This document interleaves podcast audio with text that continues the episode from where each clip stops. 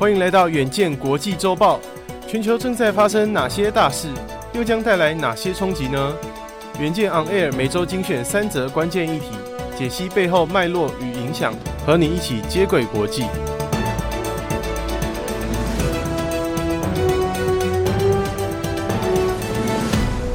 欢迎收听远见国际周报，我是佑庆。本周国际周报由傅婉琪整理，共包含三则国际大事，分别是：战争的冲击有多大呢？乌克兰即便近期战事捷报多，但预计今年经济空前萎缩，是俄罗斯的八倍之多。此外，欧元区通膨太快，迫使欧盟对能源公司开征暴利税。最后，记忆体晶片大厂美光宣布耗资千亿美元的规模投资建设新厂，是除了美国想提振本国创新及产能的晶片法案之外，近期又一个大胜利。第一则看到，俄乌战争已经持续七个多月，虽然乌军近期从俄军收复不少失土，战事捷报频传，但根据世界银行最新发布的欧洲及中亚地区经济预测报告显示，漫长的战事。使地区发展中的经济体在疫后复苏的曙光显得黯淡。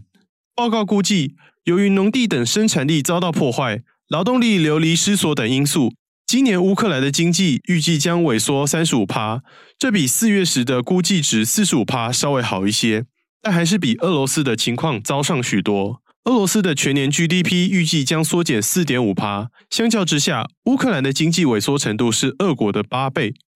即便遭逢前所未见的西方制裁，俄罗斯受到的经济冲击至今仍然比预期的小。这部分是由于能源价格飙升，使出口能源为俄罗斯赚进更高的收入。但制裁扰动了整体贸易活动，也限制俄罗斯取得新技术、新设备的机会与融资弹性。长期来说，对俄罗斯经济发展仍有不小的伤害。乌克兰近期在军事方面有所进展，重新夺回部分国土。但重建国家所需要的时间与成本仍然相当沉重。世界银行、乌克兰政府和欧盟九月时估计，重建乌克兰的成本将高达三千四百九十亿美元，是乌克兰战前经济规模的一点五倍之多。国际社会至今已经对乌克兰提供了不少的金援，但乌克兰的贪腐问题可能成为进一步募资的一项隐忧。一项的因应做法将是透过建立独立透明的机制来监督贷款或善款的使用。稍早，经济合作暨发展组织才估计，直到二零二三年，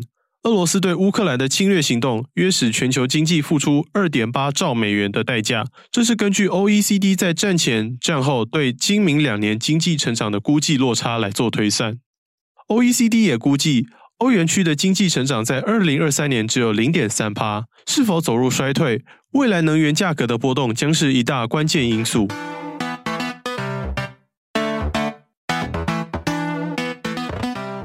第二则看到，在能源价格的驱动下，欧元区的通膨速度已经在九月时来到新的高峰，消费者价格更比去年同期高了十趴，这对公共支出、企业生产力与家庭生活品质都造成了庞大的压力。如果这个冬天过于寒冷而导致能源出现短缺，情况还会更加糟糕。这迫使欧盟在不到一个月的讨论后，便批准了对能源公司开征暴利税，其中不只包括传统能源，也有再生能源业者。为何会如此呢？不是说欧盟要力挺绿能吗？原来，目前欧洲能源市场混乱，也有许多不仰赖天然气的新能源公司，在这次可是大赚一波。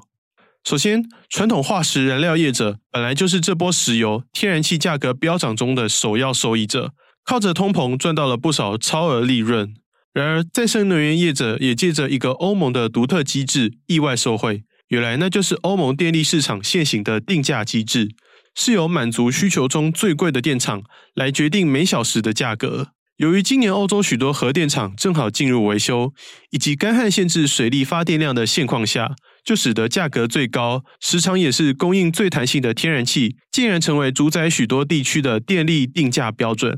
那可是高的吓人。然而，也因为有这个定价机制，即便是风能与太阳能等再生能源业者，也能仗着比照天然气来定价收电费，从中发了一笔横财。也因此，欧盟新税将针对能源公司这些超额的收益收取约三成的暴利税，而且不分传统与再生能源业者，因为他们都是这一波的胜利组。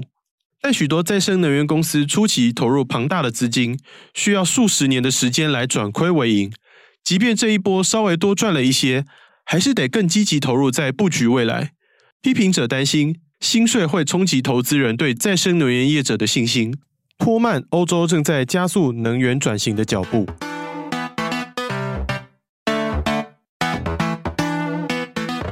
最后看到，疫情中的供应链扰动，使得各国提升对半导体供给的风险意识。在美国价值超过五百亿美元的晶片与科学法案支持下，英特尔、德州仪器等大厂都已经宣布扩大投资的计划。美国记忆体晶片大厂美光也陆续宣布在爱达荷、纽约州建立新厂，其中纽约州的新厂区投资规模上看千亿美元，完工后预计将成为全美最大的半导体厂区。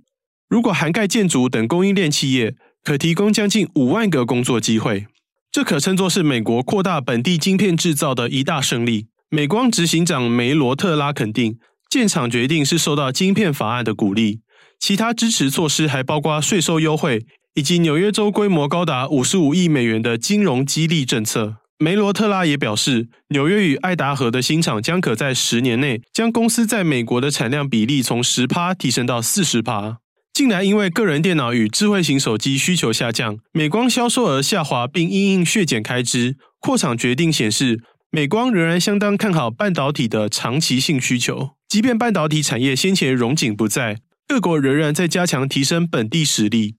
欧盟推出自己的晶片法，台积电、三星等龙头也在不确定性中持续投资。看准各国晶片厂的投资趋势。日本光学大厂佳能近日宣布斥资五百亿日元打造半导体设备新厂，增产微影曝光设备，也投入开发比现有设备更低成本的下一代技术，希望挑战半导体微影设备厂艾斯摩尔的市场主导地位。